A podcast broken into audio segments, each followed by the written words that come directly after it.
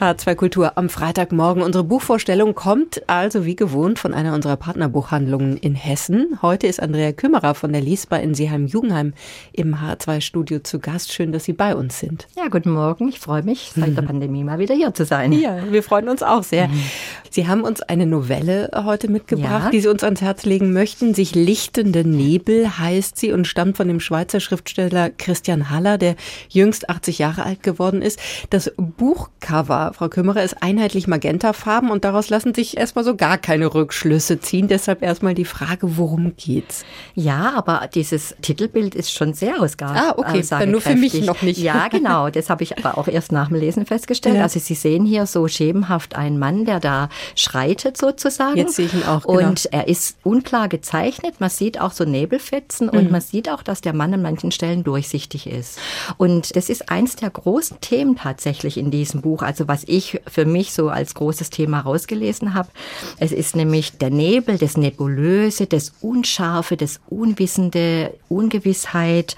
Und es geht wirklich darum, kann man so nebulöses, so unwirkliches, kann man eigentlich da dafür eine Sprache kriegen? Das mhm. ist so das zentrale Thema in diesem mhm. Buch für mich. Es gibt auch noch andere Themen, aber das hat mich total beeindruckt. Klingt nach einer spannenden Frage. Ja. Und ich gehe mal davon aus, dass es äh, abgesehen davon aber mit Sicherheit mindestens ein und ich glaube sogar zwei Protagonisten ja, gibt, um die sich das Ganze dreht. Das hat der Haller, finde ich, total klasse gemacht. Also ich kann nur mal kurz sagen, es ähm, er nimmt dieses Thema auf praktisch, indem er zwei Erzählstränge entwickelt. Es gibt zwei Männer und er berichtet über diese beiden Männer und deren Lebenslinien sich praktisch durch Zufall 1925 in Kopenhagen verknüpfen die kennen sich überhaupt nicht, die werden sich auch nicht kennenlernen.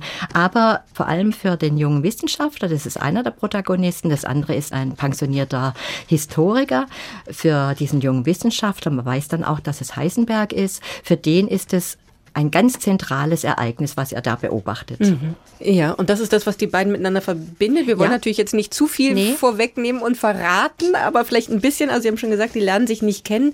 Das klingt so ein bisschen tatsächlich nebulös und rätselhaft. Ja, also es ist so, dass Heisenberg 1925, das ist auch historisch verbrieft, äh, Heisenberg hat ja auch eine Autobiografie geschrieben, Der Teil und das Ganze. Haben Sie auch mitgebracht? Da, ja, genau. Ja. Da habe ich jetzt auch nochmal reingeguckt. Mein Mann ist auch Wissenschaftler und ich hatte das Buch nämlich auch ausgesucht, weil es um Wissenschaftler geht und auch, weil ich einfach sehr, sehr interessiert bin, wie arbeiten andere Wissenschaftler und wie machen die das, wie kommen die zum Ziel, weil es ist immer schon eine sehr spezielle Situation, wenn jemand so in einem Thema drin ist, so an einem Problem rummacht. Das ist einfach auch für die Außenstehende eine besondere Situation. Das haben nämlich alle Bücher, die so in die Richtung gehen, die lese ich wahnsinnig gern.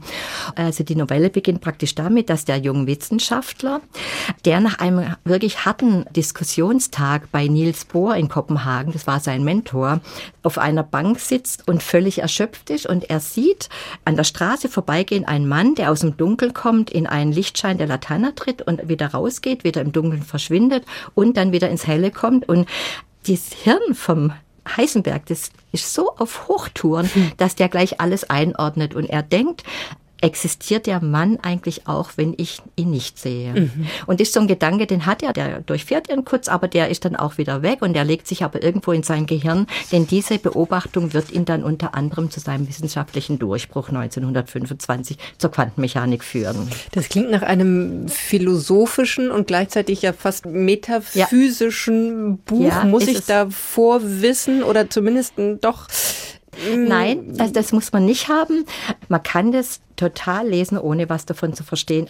Welche Rolle spielen denn dann, verraten Sie uns das auch, die Titel oder der titelgebende sich lichtende mhm. Nebel? Das ist ja eine unglaublich schöne Metapher. Ja, ganz schön. Also diese sich lichtende Nebel ist eigentlich das Thema, weil beide, dieser Wissenschaftler Heisenberg und dieser pensionierte Historiker, denen widerfährt beiden eine Situation, dass sie einfach sagt, sagen wir mal, im Nebel stochern. Also Heisenberg weiß für diese äh, Atombewegung, für die Beschreibung und was dann zur neuen revolutionären Physiktheorie führt, muss er irgendwie irgendwas wie aus dem Nebel rauskommen. Und dieser Historiker, der erlebt eine Situation, in der er praktisch wie Vision sieht, dass die Welt um ihn herum verschwommen wird, dass die Möbel sich auflösen, verschwinden, die Ränder sich auflösen und dass manche Gegenstände oder Bäume Bäume durchsichtig werden.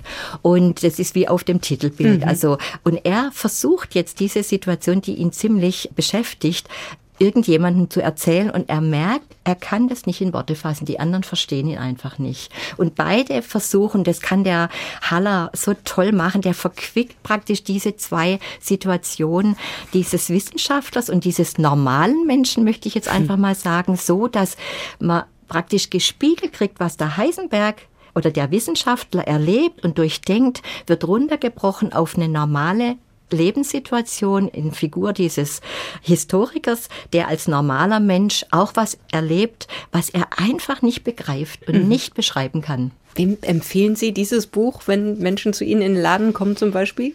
Also ich würde das auf jeden Fall allen Menschen empfehlen, die so ein bisschen Lust haben, ein bisschen was Historisches und auch was Wissenschaftliches zu lesen. Ich würde das auch Leuten empfehlen, zum Beispiel, die sagen, es haben wir ganz oft im Laden, es kommt jemand im Laden rein und sagt, ich würde so gern mal wieder was lesen, aber ich habe einfach keine Zeit. Das ist genau, das sind 122 Seiten, ganz tolle Sprache, den würde ich das auf jeden Fall empfehlen. Dann würde ich das auf jeden Fall Lesekreisen empfehlen, weil mhm. man wahnsinnig viel rausholen kann und es gibt sicher eine große Diskussion.